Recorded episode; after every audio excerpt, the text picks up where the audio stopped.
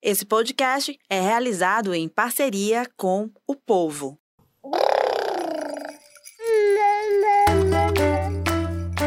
Você ouve agora o MamiCast, o seu podcast de maternidade com informação e leveza. Olá, muito bom dia, boa tarde, boa noite para todos que acompanham o MamiCast desde o comecinho, quase um ano já de podcast, seu podcast de maternidade com informação e leveza. Eu sou Raquel Gomes, sou jornalista, sou mãe da Serena de 4 anos e da Martina que está quase chegando. Vamos lá, você que acompanha a gente pode acompanhar também todos os outros episódios. A gente está no episódio 33. Esse é o terceiro da segunda temporada. Então, na nossa playlist do canal do Povo Online no YouTube, você tem acesso lá a inúmeros temas com médicos, profissionais da área da saúde, psicólogos, pedagogos, profissionais da área da educação também, que, junto com a gente, formam essa rede de apoio para te ajudar com informação na maternidade, na educação parental, na gestação, tá? É uma jornada aí muito importante. Vamos lá, vamos ao tema de hoje, então já está começando. O choque ao receber o diagnóstico de autismo é um sentimento compartilhado dentre milhares de cuidadores. A virada de chave também.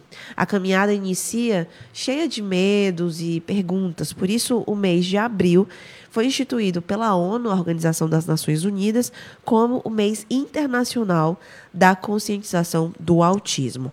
O percurso é construído de alegria a cada conquista e avanço, também da contribuição de todos aqueles que participam desta luta com aquilo que podem. Os profissionais da área de saúde, os terapeutas, com conhecimento. A ciência com novas descobertas. Papais e mamães redes de apoio com uma força transformadora que muitas vezes nem sabem que têm, né, que possuem.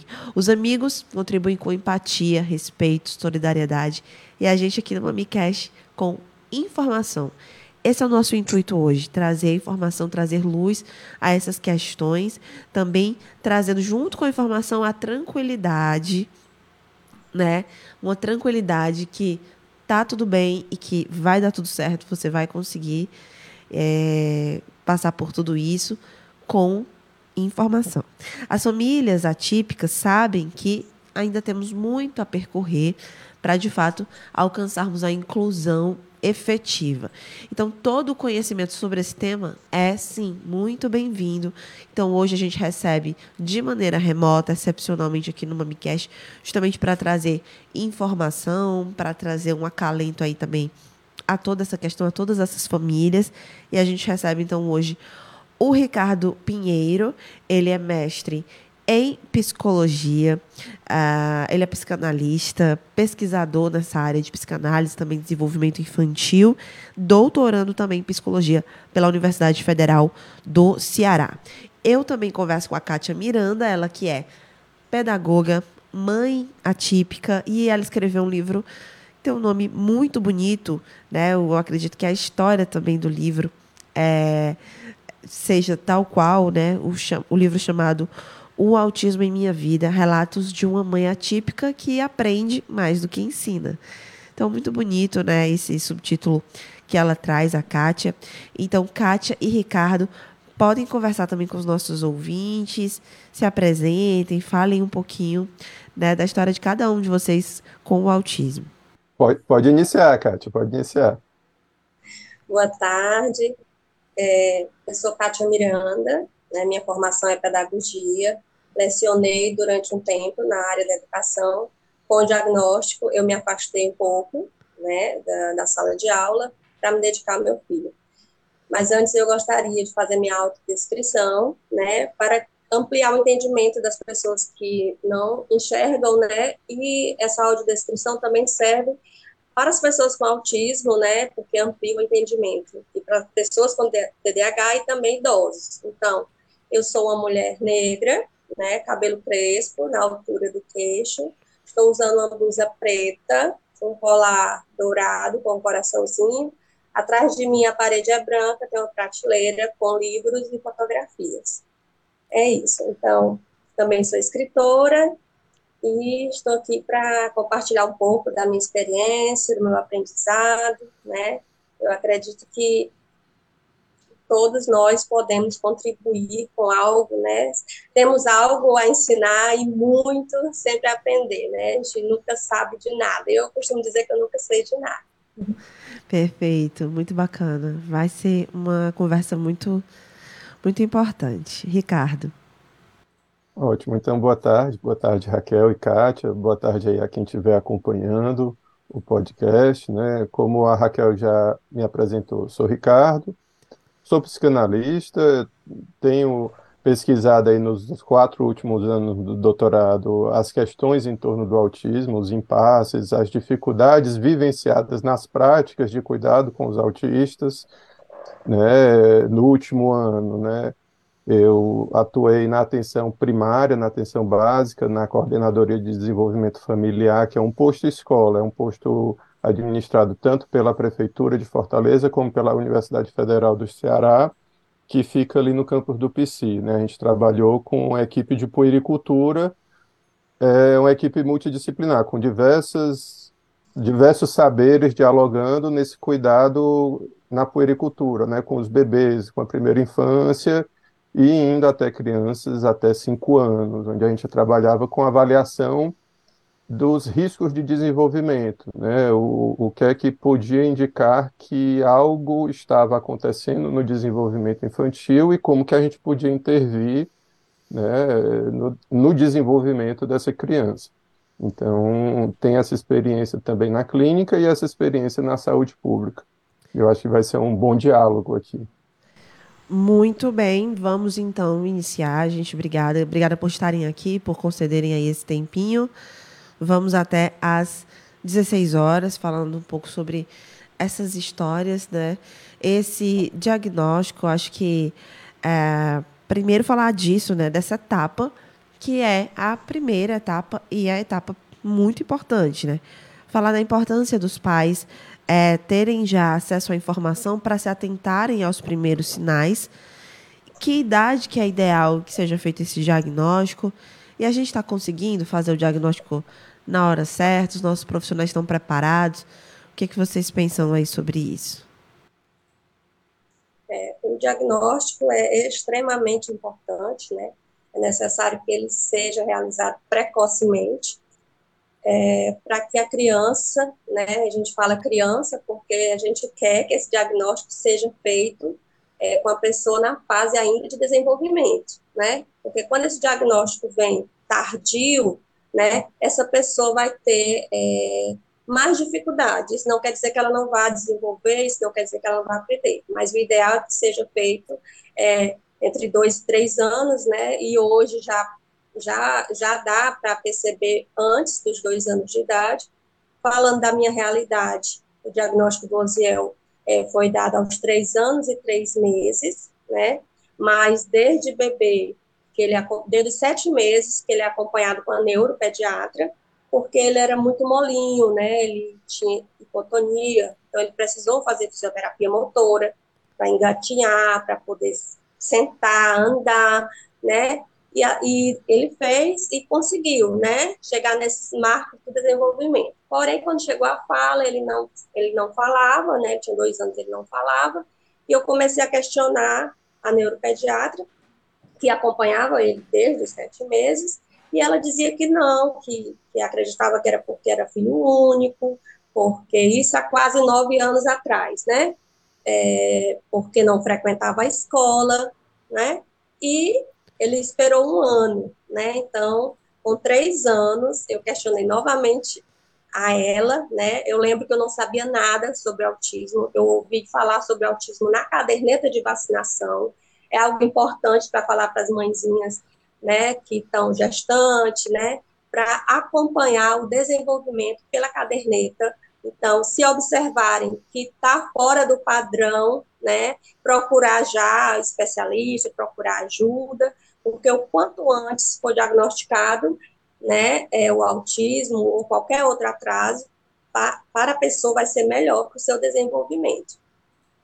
Muito bom. E, Então, e, e eu acho que complementando a fala aí da Kátia, vale destacar também que o autismo, né, ele é um, ele é um transtorno hoje dentro dos manuais, né, de, de saúde e que ele não é localizado no exame laboratorial, né? Não vai fazer um exame na criança, não vai fazer um exame de imagem no bebê e localizar ali no organismo do bebê aquilo que está ali dizendo que é autista, né? O exame que vai indicar o autismo é um exame puramente clínico. O que isso quer dizer, né? Requer uma atenção dos profissionais principalmente nos sinais, nos indicadores desses marcos do desenvolvimento, no desenvolvimento daquela criança. Então, o profissional que está primeiramente atento a isso desde o bebezinho seria o da pediatria, né, que acompanha ali naquelas consultas semanais, mensais, né, com a mãe e com o bebê, e ele deveria estar atento às sutilezas desses sinais, que são sinais que podem ser bem sutis, né? a questão do olhar, a questão de para onde a criança vira, como que a criança está no colo, como é que é o corpinho do bebê no colo, se é um corpo mais mo molenga, né, um corpo mais enrijecido, então são elementos que podem indicar que algo está acontecendo. É, é, É verdade. Kátia, E não, só, só perguntar, porque você estava falando que um ano depois você questionou a profissional novamente. E daí, então, aí houve diagnóstico por ela, você procurou outro profissional, como é que foi sua trajetória a partir daí? A partir dessa informação da caderneta, a partir de, de realmente desconfiar, será que meu filho é autista? Uhum. É, eu cheguei para ela e falei, doutor, meu filho não é autista, não. Eu ainda usei esse termo, né? Mesmo sem saber bem o que era autismo. É, ela falou que não, por ela, ela não considerava ele né, uma pessoa com autismo, mas que eu procurasse outro profissional. Aí eu disse, pois me indique alguém. E ela me indicou, né, uma doutora, é, a doutora Fátima Dourado, inclusive, não sei se vocês conhecem, mas ela fundou a Casa da Esperança, onde, onde abriga várias pessoas é, com autismo, desde de, da estimulação precoce até a fase adulta. E eu fui lá, né? Eu fui lá, só que chegando lá, eu, eu sou barrada pela questão é, da fila de espera, né? Que ainda é uma dificuldade muito grande para se receber o diagnóstico pelo SUS, né? É uma demanda muito grande. Então, eu tinha que esperar um a dois anos na fila de espera, segundo a secretária. E eu via no meu instinto de mãe que ele não tinha esse tempo. Ele precisava, eu precisava saber o que ele tinha para poder dar é, o acompanhamento que ele necessitava.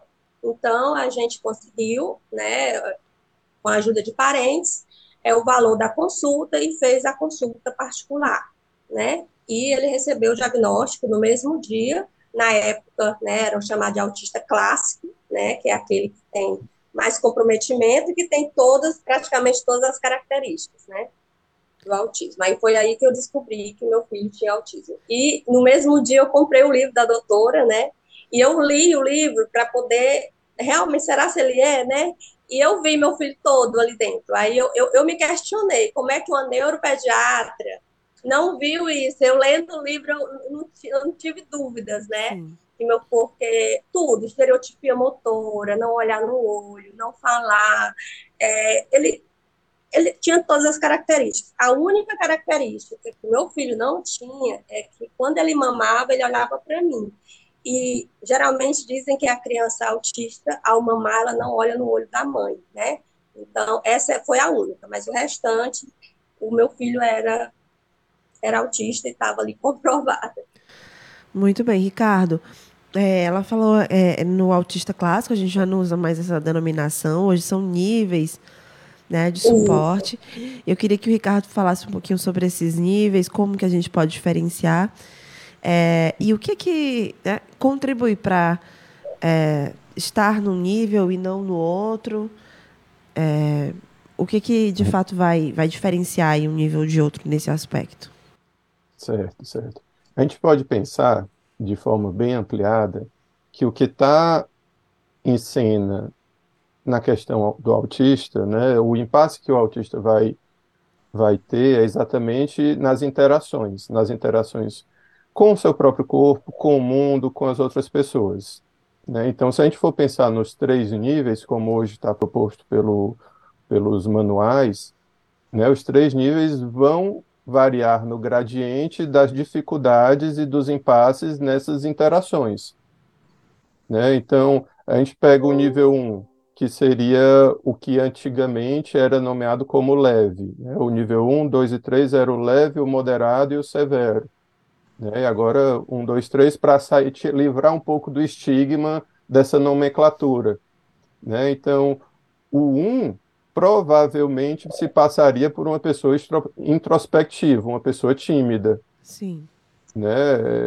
Não há tantos impasses nas relações sociais, mas há uma certa dificuldade.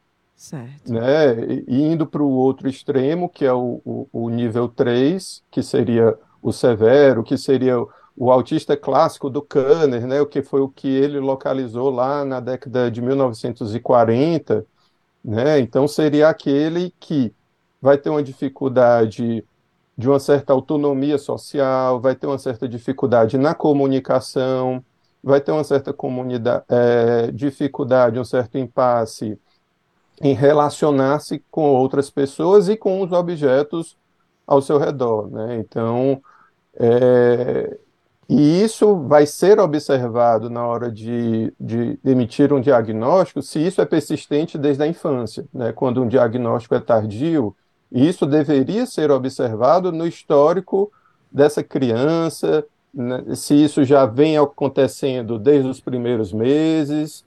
Né? Daí a importância de se estar atento a como são as primeiras interações da criança, né? como a Kátia falou o, o bebê, quando está sendo amamentado, ele volta o olhar para a mãe, quando essa mãe está tá fazendo cantigas, né, murmurando, isso atrai a atenção do bebê, o bebê, o bebê se atrai pelos objetos ofertados a ele, né, todos esses elementos são indicativos. Se o bebê, na questão motora, ele se vira para aquilo que ele está sendo chamado, convocado, né? Então, todos esses elementos vão ser indicativos de que algo pode estar acontecendo. E, ao mesmo tempo, pode ser indicativo de onde o trabalho dos profissionais da saúde podem intervir. Muito importante, muito importante, Ricardo. É, quando a gente, quando a gente ainda não estava ao vivo aqui, a gente falou um pouquinho e eu questionei o Ricardo a respeito das causas, se já é possível a gente estabelecer alguma relação né, do que, que causa o autismo, né, o que, que a gente já tem de informação atualizada em relação a isso.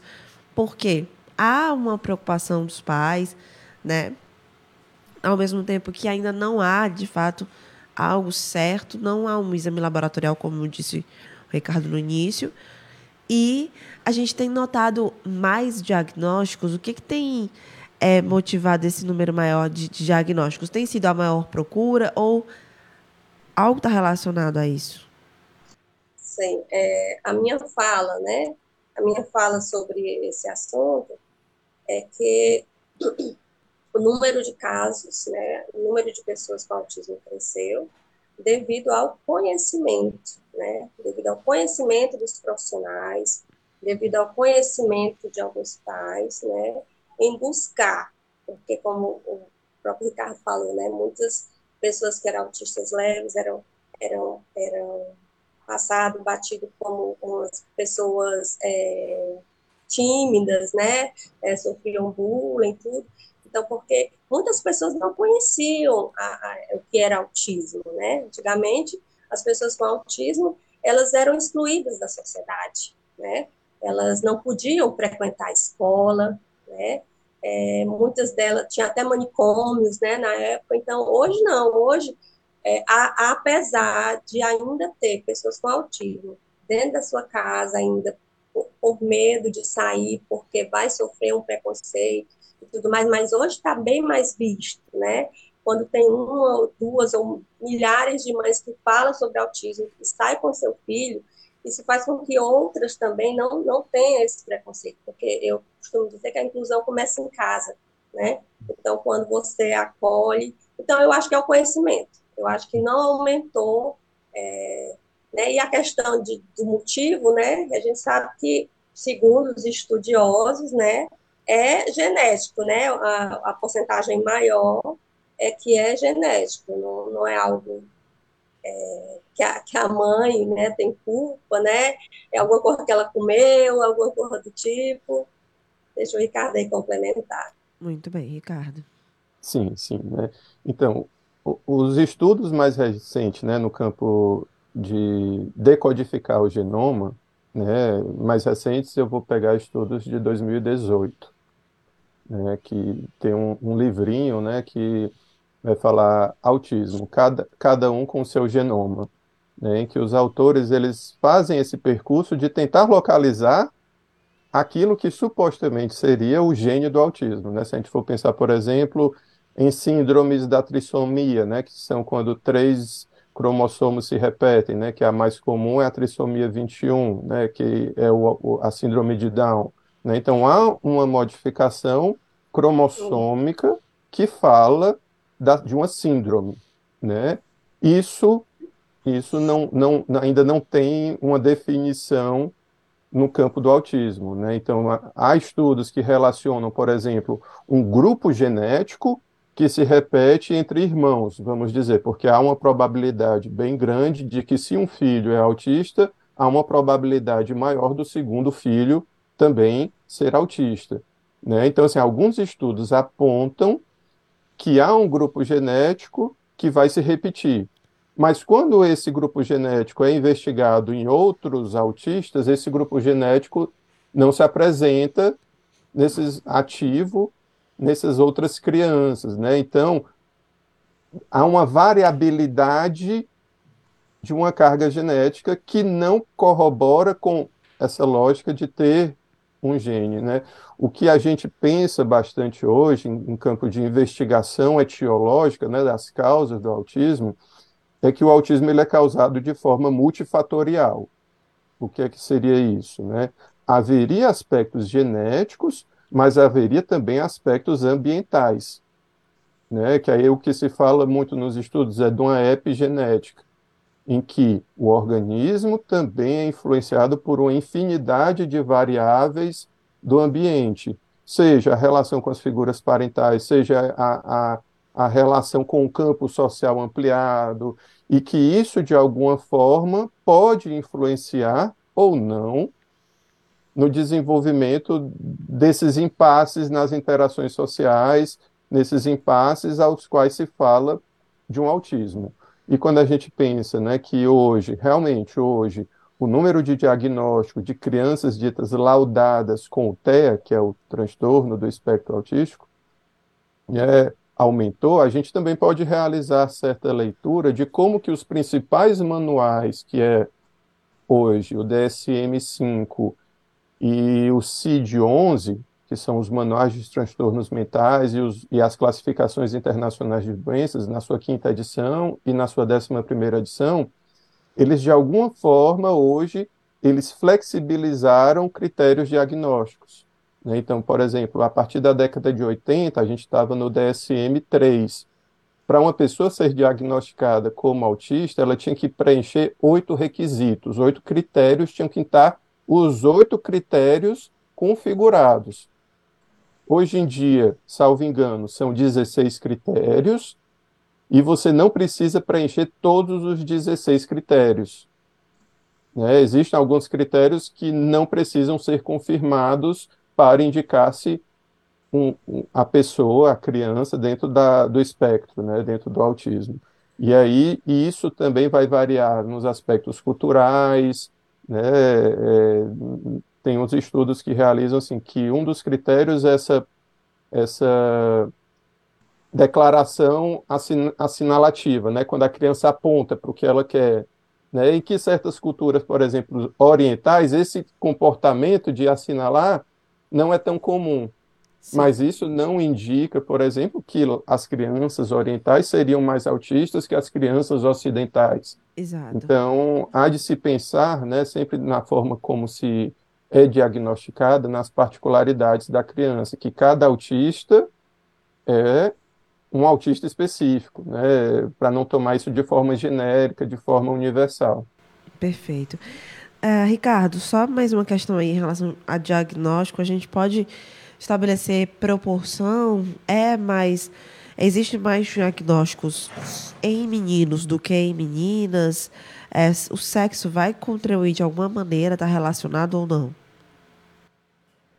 E aí é outro elemento também. Hoje em dia se tem, assim, nos estudos estatísticos, que meninos são mais é, diagnosticados com TEA do que meninas.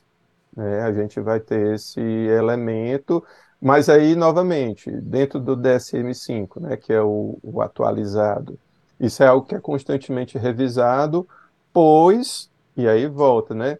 Se tem na concepção de que meninas, né, as bebês meninas são mais quietinhas, né, uma concepção meio senso comum de que meninas são mais quietinhas e que isso demorava para atrair o olhar dos profissionais e das figuras parentais para questões de impasses. Por isso que meninos, quando eram mais quietinhos, atraía logo o olhar para um diagnóstico. Né? Então há de se pensar também de forma crítica nessa porcentagem que mais meninos e menos meninas. Sim, então há também esse aspecto a ser considerado. O fato é que existe ali uma. Existe muita importância, pelo que eu estou notando na fala uh, da, da Kátia. É, também queria voltar um pouco para a Kátia agora, ela que teve uma história aí. E, e o, o seu filho tem 11 anos, né? Então a gente está falando de 9 anos, né? Vamos lá, 2013, 2014 foi quando acho que você teve esse diagnóstico, né, Kátia? Quando, assim, a sociedade ainda não estava muito olhando para isso. Eu acho que o autismo vem se tornando cada ano, cada vez mais, com mais campanhas, mais entidades, está tendo mais visibilidade. Mas naquela época, como foi para você receber esse diagnóstico? É, é, em termos da família, você teve, teve ajuda, teve apoio da família, dos amigos? Como é que foi para você? Sim, é, eu, eu faço parte um pouco da exceção de algumas mães. É, eu costumo falar assim que eu não sei se é porque eu não tinha tanta expectativa quanto muitas mães têm, né? Eu acho que eu sofri menos do que algumas mães. Eu faço parte de vários grupos de associações. Conheço várias mães é, que têm filhos com autismo e muitas sofreram de três meses, seis meses, um ano, né? Que precisaram fazer terapias para poder aceitar né, é, é esse diagnóstico, aceitar. É, eu, a única expectativa que eu tinha quando meu filho estava na minha barriga era que ele falasse comigo, né, que ele conversasse comigo. Eu não pensava no sexo, é, se seria menino, se seria menina. Então acho que isso me ajudou. E também, é, por desde bebê, ele já tem alteração, né? Então, ele teve alteração no teste do pezinho, né? Que é algo importante para se falar, o teste do pezinho é um exame muito importante que, que detecta é, algumas coisas que a criança pode ter, né, futuramente. Então, o Oziel teve alteração em, em duas enzimas, que foi a tirosina e o alfa-fetoproteína. Isso é, já a pediatra, né, como o Ricardo falou, já me sinalizou, Kátia, ela precisa ser acompanhada por uma geneticista, ele precisa disso, ele precisa de um neuropediatra. Então, com sete meses, eu já fui atrás do neuropediatra. E por eu, eu, perceber que meu filho tinha essas questões, eu acho que eu já fui me preparando de certa forma. E como eu acompanhava ele, eu via que ele era diferente, eu observava, eu via. Inclusive, uma das coisas que eu falo no meu livro é que ele tinha dois anos, ele não tinha diagnóstico ainda de autismo, e ele vê na TV e balançava os bracinhos, né, que chamam de flaps, né, as estereotipias motoras, e meu esposo dizia, e será que ele balança as mãos? Aí eu também, sem saber, leiga, mas eu observava ele, né, eu acho que isso é muito importante a gente observar, e eu dizia, olha para ele, ele está feliz, então eu acho, ele está fazendo isso porque ele está feliz. Né? Então, assim, eu não sofri tanto. Eu não vou mentir aqui dizer que eu não chorei. Eu chorei quando eu recebi o diagnóstico de autismo. Eu lembro que eu perguntei tudo que eu podia, porque até para perguntar você tem que conhecer, né? Então, eu não Sim. conhecia muito, então fui perguntando o que eu achei que dava para perguntar. E eu perguntei logo: ele vai falar, doutor? né? Porque era a minha é, era a minha ansiedade, era, era meu desejo, né? E ela Sim. falou, Kátia, eu não posso garantir que o Osiel venha a falar, né? Porque é um espectro, vai depender né, da, da, da estimulação, apesar de ter um prognóstico bom, mas vai depender dele, né? Das, das intervenções e tudo mais. E isso foi o que mais me doeu, né? E o que mais me doeu também foi a questão de eu, de eu, não ter condição de dar as terapias que ele precisa. Ele precisava na época, né? Que ela, ela disse, Kátia, ele precisa de terapias intensivas todos os dias. Precisa de esporte, precisa disso, precisa daquilo. Eu desempregada, meu esposo assalariado, como, né? Então, isso me angustiou. Foi o que me angustiou. Mas sim, eu recebi apoio da minha família. Meu marido me apoiou, é, eu lembro que eu passei uma semana para poder contar para a família, né? Aí depois, com uma semana, depois que eu realmente soube o que era autismo, eu fui ler, fui aprender, e aí eu falei, né, para a família e tudo mais, recebi todo apoio, até hoje eu recebo muito apoio, graças a Deus. E isso é raro, porque muitas famílias de pessoas com autismo não recebem o apoio da própria família. Muitas pessoas é, preferem estar com outras mães atípicas que não são da família, né, do que com a própria família de sangue, porque às vezes eles excluem, eles não convidam para aniversário, né? Então, assim, eu costumo dizer que eu sou um pouco de exceção porque eu não sofri tanto, eu já parti para ação, eu digo, não, vou ter que ajudar ele, né? Não, não tem terapia ainda, mas enquanto isso, aí fui estudar mais um pouquinho, aprender aqui, aprendi aba, aprendi e fui tentar estimular meu filho porque eu percebi que ele precisava mais de mim. Não, ele precisa mais ainda de mim. É, Kátia, você teve que fazer alguma adaptação na sua rotina em termos de trabalho, é, estudos, enfim. Como que a sua vida foi transformada a partir do diagnóstico? Eu deixei de trabalhar fora, né? É, quando eu engravidei, eu lembro que eu queria muito conciliar. Eu sempre quis ser mãe e eu queria conciliar. Eu trabalhava os dois expedientes, né, e fazia faculdade no sábado. Eu só tinha domingo mesmo em casa, só parava no domingo em casa. E eu, eu, eu pensava assim, eu conversando com as minhas colegas de trabalho, e a maioria trabalhava o dia todo, aí chegava em casa, via o filho e ele já estava dormindo. Saía, ele estava dormindo.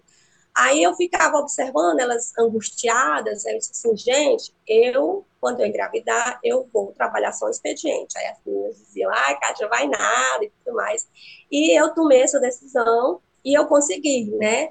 É, eu, ele estudava de manhã e eu trabalhava pela manhã enquanto ele estava na escola. Aí eu passava, mesmo é, diminuindo a renda, mas eu estava assim, eu estava plenamente realizada, eu posso dizer assim, né? Eu passava, saía do meu trabalho, pegava ele na escola, vinha para casa e passava a tarde com ele. Quando eu recebi o diagnóstico de autismo, eu não consegui conciliar mais, né? Não dava tempo. Por quê? Porque a gente anda de ônibus. E a gente sabe que o, carro a gente vai mais rápido, né? Então, para eu chegar na terapia dele, eram duas horas de ônibus, uma verdadeira viagem. Então, não tinha como mais eu trabalhar né? Não tinha como. Eu teria que sair muito cedo para poder pegar ele na escola, dar banho, dar comida e voltar, né? Então mudou muito essa questão, né? Mudou a minha rotina completamente e mudou a minha vida, porque nos espaços que eu chego também eu já chego pedindo silêncio, já começo a bater palmas. Eu digo, olha, gente, as palmas assim, porque o Oziel não aceita, ele tem muita sensibilidade auditiva, né? Os eventos da família também, né? Passei a diminuir os eventos da família porque tinha questão do som, né? Mas sempre eu conseguia diminuir. Eu lembro que a gente foi convidado para o aniversário e ele derrubou o bolo, né? Porque ele não gosta de parabéns. E eu fiquei, meu Deus, o que é que eu vou fazer agora? Só que como era família, a família entendeu e tudo mais né?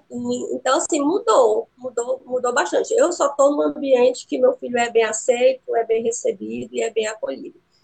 Que maravilha.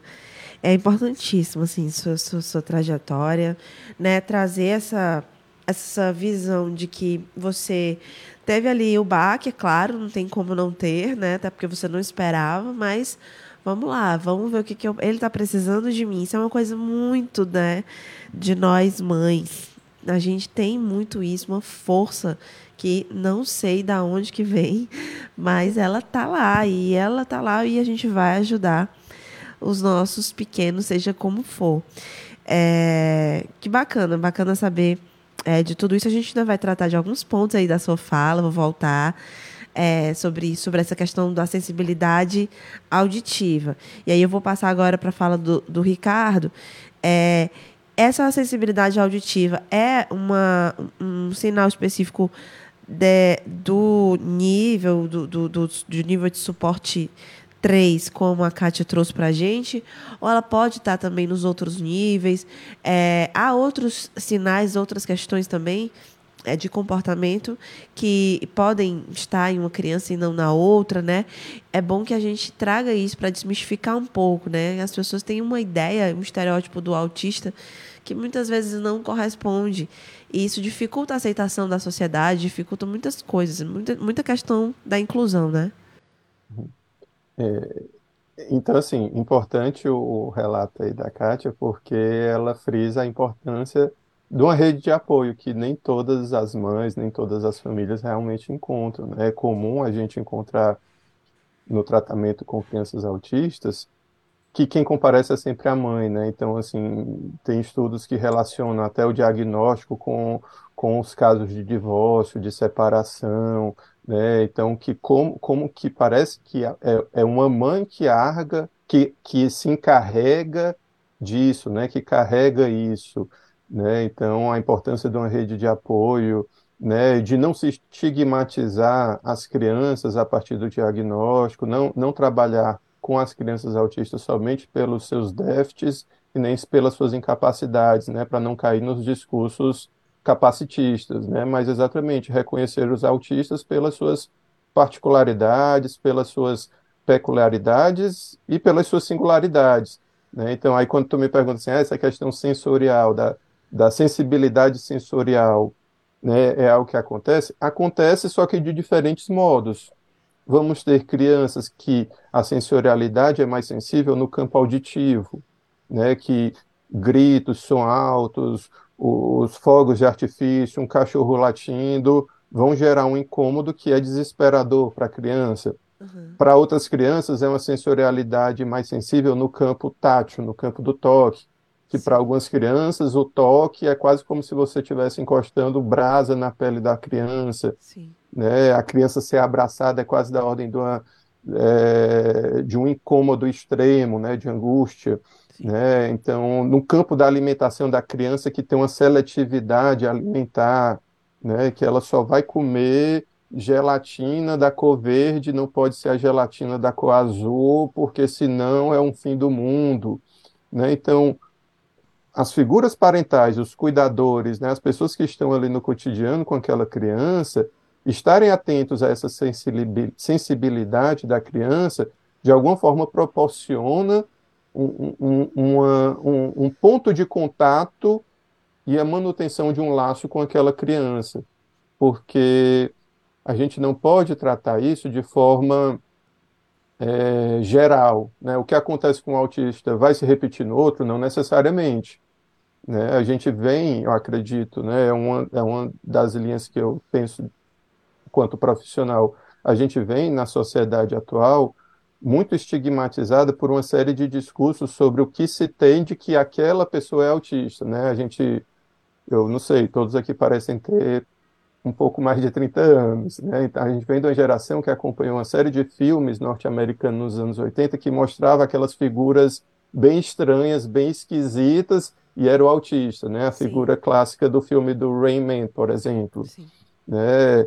E, e hoje eu acho que parece estar havendo uma guinada que se tem apresentado aqueles autistas que se chamam de alto nível, né? Tem séries do Netflix daquelas daquelas é, de uma advogada que é autista que sabe muito disso aqui, parará, parará, parará. Então a gente tem dado uma guinada e isso fala, acredito eu, de uma certa inclusão, de uma certa desmistificação do autista desse lugar de ser uma pessoa incapaz, de ser uma pessoa com defeitos, porque não se trata disso. Perfeito. Né? Eu também acho que sim, eu acho que essas séries né, de diferentes formas retratam, buscam retratar. É, é, também tem outra série que eu gosto bastante, que é a Typical, que também retrata ali uma certa, de uma certa maneira o autismo é, em, em um adolescente, pré-adolescente, enfim. A gente não está falando mais de uma criança, mas de todo modo ajuda as pessoas a se conectarem mais com o tema, pelo menos criar essa curiosidade, saber que existe ali uma particularidade e isso é, impacta diretamente na questão da melhor aceitação, do preconceito. E aí que eu volto para a fala da Kátia, porque eu quero que ela traga também o relato dela sobre isso. É, como é que foram é, esses anos iniciais pós-diagnóstico é, em termos de aceitação, é, inclusão na escola, meio social, amigos, né? Como é que você sentiu? Como é que você passou por isso? Como é que foi essa, essa caminhada? Certo. É, antes de falar sobre isso, eu queria só comentar é, que o Ricardo falou sobre né, as pessoas autistas serem diferentes. Isso mesmo, eu, eu costumo no meu Instagram falar sobre autismo, né? E nesse momento de autismo, da conscientização, eu estou colocando várias pessoas com autismo e o relato de mães sobre aquela pessoa. E conhecendo, a gente pode ver claramente como são todos diferentes, né? Então a gente já sabe, mas então vejam lá o Instagram, Kátia, Miranda31 e acompanhe, já tem 24 pessoas com autismo, então características diferentes, claro, foi a mãe que fez, então o que ela quis colocar, eu coloquei lá e divulguei para mostrar e para ver se a gente diminui essa, essa, esse estigma de que todo autista é igual, é autista, ah, é um gênio, ah, ou então é agressivo, né? Então tem muito isso. Então tentar diminuir um pouco essa questão. São autistas, são, mas são diferentes também, né? É, é a questão do, do Osiel em relação a vários ambientes da sociedade é, foi difícil, teve o lado bom, teve o lado ruim, né? É, até hoje é, a gente luta, luta pela inclusão verdadeiramente, né? Porque falando agora de escola, muitas escolas acham que estão incluindo só porque matriculam, né? E não é isso, né? A inclusão é a pessoa realmente estar participando de todo o processo da escola, né? Se tiver um passeio, ela vai do jeito dela, né? Se tiver uma atividade, ah, tem um som. Ah, Kátia, não traz teu filho hoje porque vai ter uma atividade com música e o Oziel não gosta. Eu digo, não, vamos adaptar aí, vamos diminuir a música, vamos colocar a letra da música para ele estar tá aqui olhando a letra da música, né? Então, já passei por várias questões em shoppings, né? Eu, eu lembro que eu estava num shopping e o segurança do shopping chegou para mim, ele estava em crise, né? Se desorganizando, gritando, e eu sentei no cantinho, fiquei tentando acalmar ele, né? E o segurança do shopping chegou para mim e falou: Mãezinha, a senhora está incomodando a movimentação do shopping. Em nenhum momento ele ofereceu ajuda, em nenhum momento ele chegou vendo uma criança com a mãe chorando, né, um filho chorando, né, ele não perguntou, posso ajudar a senhora, né, o que está acontecendo? Então, assim, falta muito isso, né, é, dentista também, é, muitos dentistas não sabem lidar, não vamos amarrar ele, né, então, se não tem, então, toda, em todas as áreas, né? É, tem que ter essa acessibilidade, todos os profissionais, tanto o professor, quanto o médico, é, o dentista, o, o, motorista de ônibus, né? Mais de uma vez, meu filho foi chamado de mimado, eu já fui mandada descer do ônibus, já mandaram eu bater nele porque ele era mimado, né? Então, já evoluímos bastante, mas ainda existe muito preconceito, existe muito falta de conhecimento, né? E precisamos ainda evoluir bastante. Sem dúvidas. E que, que relatos assim, importantes, ao mesmo tempo reais, né? Eu acho que é, a gente precisa olhar mais para as mães atípicas, né? Porque são pessoas que também são vulneráveis e que precisam ali de uma força, seja ela qual for, ah, você não sabe, você não sabe ajudar. Você pergunta, né? Como que você quer que eu, como é que eu posso ajudá-la? Né? Você está vendo ali uma criança em crise num supermercado e, e, e sim, em algum ambiente público, antes de você julgar qualquer coisa que você possa, eu sei que o pensamento automático, principalmente das pessoas que não têm filhos, é julgar e julgar pelo mais pelo, pelo nível mais superficial, que é é uma criança mimada, é uma criança mal educada, a mãe não educa, a mãe não ensina. Uhum. E não imagina o quão que, que, milhares de questões podem estar ali envolvidas, né? Eu queria que o Ricardo também trouxesse um pouco do que ele vem estudando sobre isso, né? Como a gente falou, ele tá, ele realiza pesquisas nessa área de desenvolvimento infantil também, na questão do laço social, né? Então, eu acredito que ele também tem aí boas boas informações para trazer para a gente. É, então, eu acho que a fala da Kátia também sobre essa situação escolar e as dificuldades de uma verdadeira inclusão no espaço escolar são, são bem válidas, né, nesse sentido, porque se a gente for parar para pensar, a criança, desde muito cedo, ela está inserida, e aí eu estou falando inserida e não incluída, no espaço escolar. Né? Então, a gente vai encontrar criancinha com cinco meses já numa creche. Né? É, e, e o espaço escolar, por vezes, vai ser o primeiro campo de sinalizar algo com a criança né, quando eu estava atuando lá no posto de saúde, as mães do, da comunidade procuravam o posto de saúde porque a escola indicava, mãezinha, né, procure algo para o seu filho porque seu filho é agressivo, seu filho só quer bater nos outros, só fica se batendo, só fica gritando, só fica girando no próprio eixo, né, então a escola que indicava, né, e, e, e, é, e é meio como que a sociedade com esses preconceitos, com esses estigmas, é meio que fica passando a batata quente para a mão de outra pessoa. Né? Então, assim, se a escola localiza algo de um impasse, algo de uma dificuldade, passa para um profissional da saúde. E dentro da vasta do circuito de especialidades da saúde, isso também ocorre, né? Vai se passando entre os profissionais o problema, o problema entre aspas, né? Então, é, a gente já sabe hoje que, a partir de muita luta, movimento social dos pais, das mães de crianças autistas, né, tem toda uma legislação específica nas políticas assistenciais, que no campo da inclusão escolar, a escola não pode rejeitar matrícula, a escola deve indicar o acompanhante, né, a escola deve ter um acompanhante deve ter uma reformulação do programa de ensino para aquela criança, né, deve ter o plano pedagógico individualizado, adaptado para aquela criança, né? Então, mas por vezes a escola lava as mãos com isso, né? Então, ou sobrecarrega o que se fala, por exemplo, aqui no estado, o AE, o acompanhante que fica literalmente acompanhando a criança nas atividades escolares, né? Então, isso fica sobrecarregado.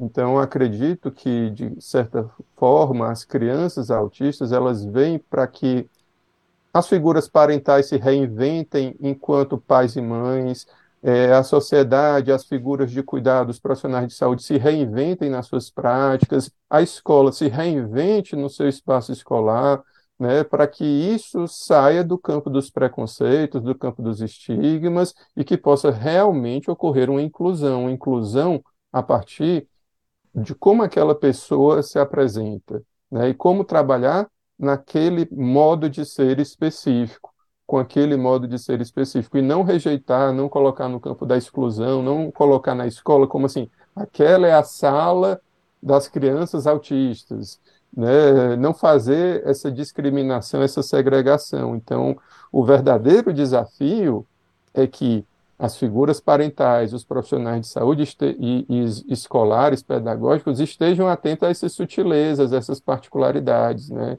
Eu costumo dizer que a clínica com crianças autistas é uma clínica da sutileza, que a gente tem que prestar atenção nos mínimos movimentos que a criança faz, no, no mínima virada de olhar para onde é que ela olha, onde é que ela está indicando, no mínimo balbucio, na mínima palavra que ela solta, e aí a gente vai abrindo campo para um trabalho legal com a criança. Muito bacana. Kátia, é, eu também queria, a gente está encerrando já, mas é, a gente pode trazer um pouco da, do, do, do, da situação atual, né? Como é que vocês estão hoje, né? Como é que seu filho está hoje em termos de é, evoluções com as terapias? Como é que vocês estão adaptados mais à questão? O que é que você traz sobre o tempo necessário para uma família ficar assim mais ok com relação a isso? Eu acho que essa questão do tempo é muito particular, né? Então. Eu não, realmente não, eu não consigo mensurar, porque cada né, pessoa é um, cada família é única, né? E, e, passa por questões, às vezes não tem um, um parceiro, né? Um esposo que, que apoia, às vezes o próprio cônjuge, né, o próprio marido não apoia, não aceita, então fica uma carga mais pesada para a mãe, né, não, não tem o acompanhamento da família.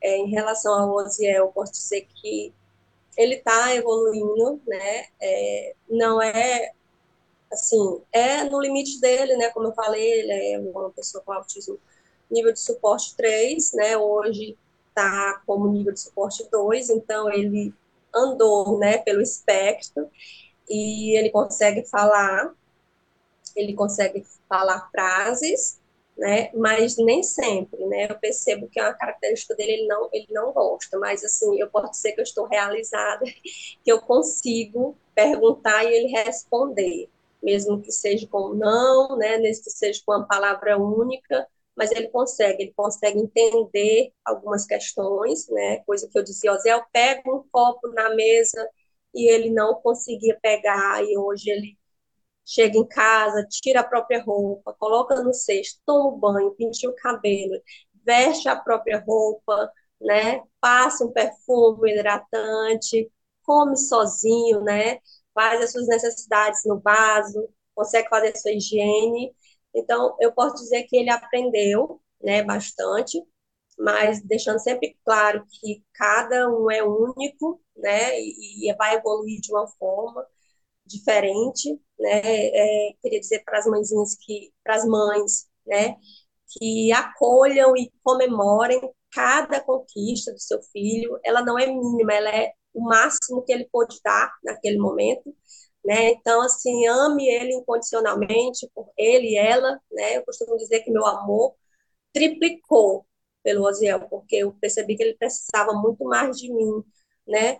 Um dia eu ouvi uma frase bastante triste de uma pessoa da escola que ela disse assim: é, mas a professora já está fazendo é, a obrigação dela, já está fazendo mais do que a obrigação. Então, é, se a gente partir desse pressuposto de fazer a obrigar, fazer mais do que a obrigação, a gente não inclui.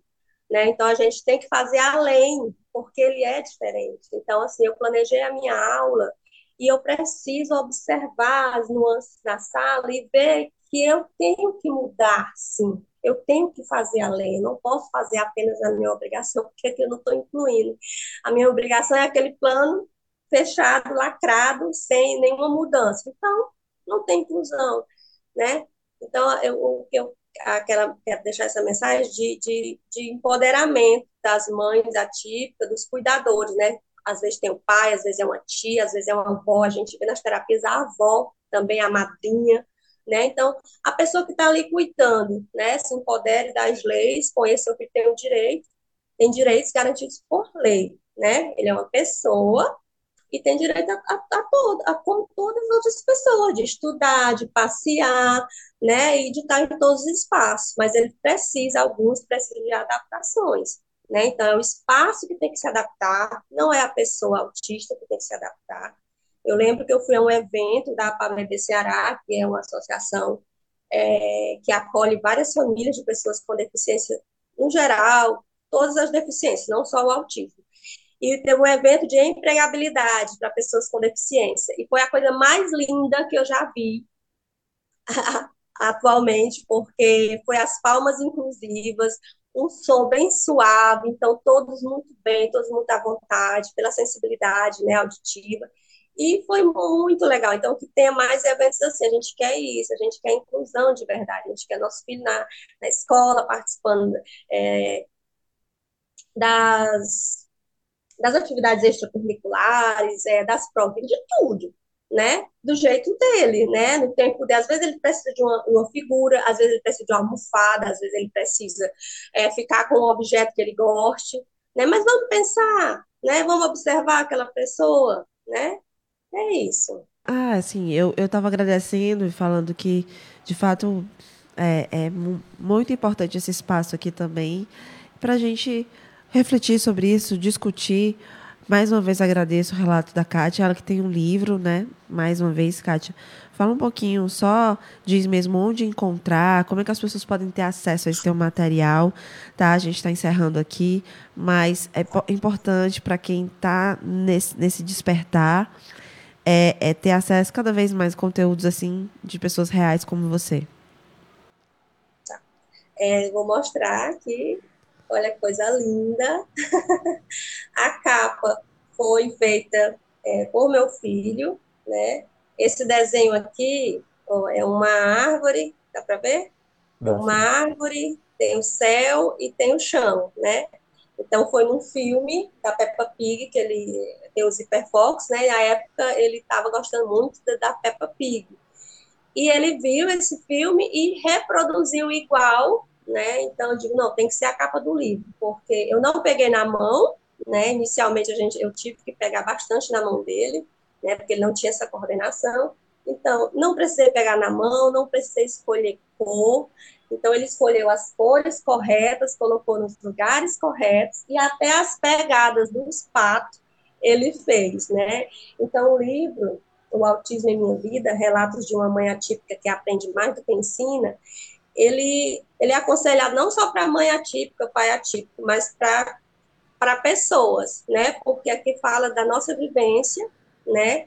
E eu lembro que eu já vendi 300 exemplares, né? E recebi algumas pontuações de, de profissionais da área, é, fono, TO, é, pessoas que não têm filho, né? Então, assim, é, não é porque foi eu que escrevi, não, mas é algo real, e é algo que a gente vivenciou e algo que às vezes a gente deixa passar. São situações corriqueiras do dia a dia que a gente deixa passar e que a gente deixa de aproveitar e que a gente deixa de ver o belo, né? Eu costumo dizer que com o eu aprendi muito a ser, a ser uma pessoa melhor, né? Muito bem. E eu acho que é isso. Muito bem.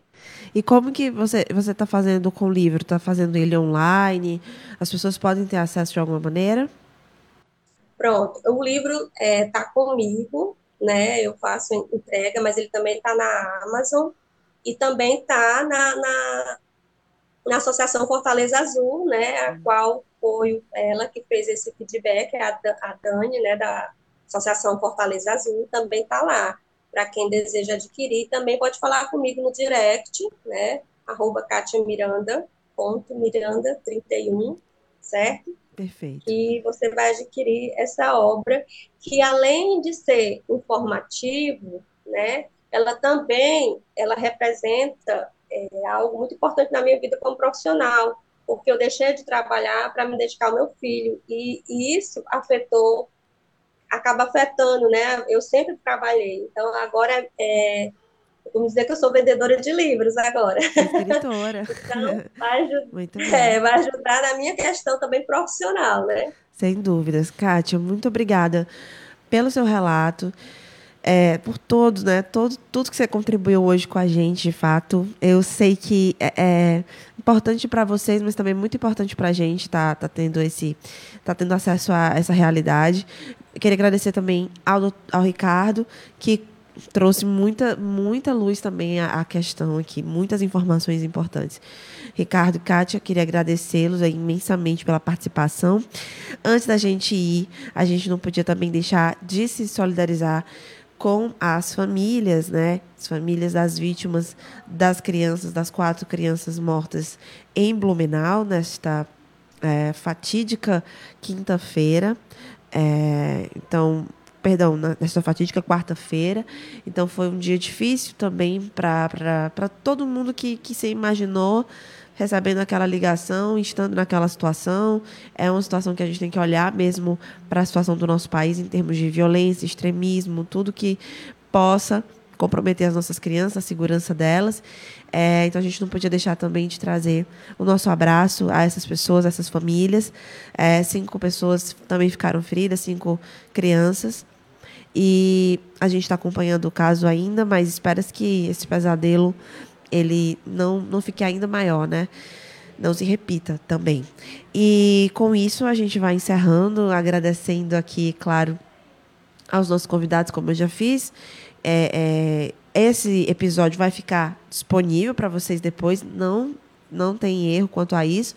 E a gente vai trazer também os melhores momentos nos nossos cortes. Então fica atento ao nosso Instagram, no arroba MamiCast. Você encontra lá os melhores momentos e claro que o Ricardo e a Kátia vão estar lá com essas falas incríveis e esse episódio que foi aí tão importante. O MamiCast é um podcast parceiro do grupo de comunicação O Povo. Teve apresentação e produção minhas, Raquel Gomes, o apoio técnico de Felipe Castro. O oferecimento é do Colégio Paulo Freire, do Clube Gestantes e Bebês, e o style de, da consultora e assessora de imagem Mariana Azevedo. A gente está de volta no próximo, na próxima quinta-feira a gente vai falar sobre o autismo ainda, o autismo em adultos, é um tema importantíssimo. E a doutora Fátima Dourado vai estar com a gente. Então, fica ligado, fica acompanhando o nosso conteúdo. Até mais. Você ouviu o MamiCast, o seu podcast de maternidade com informação e leveza.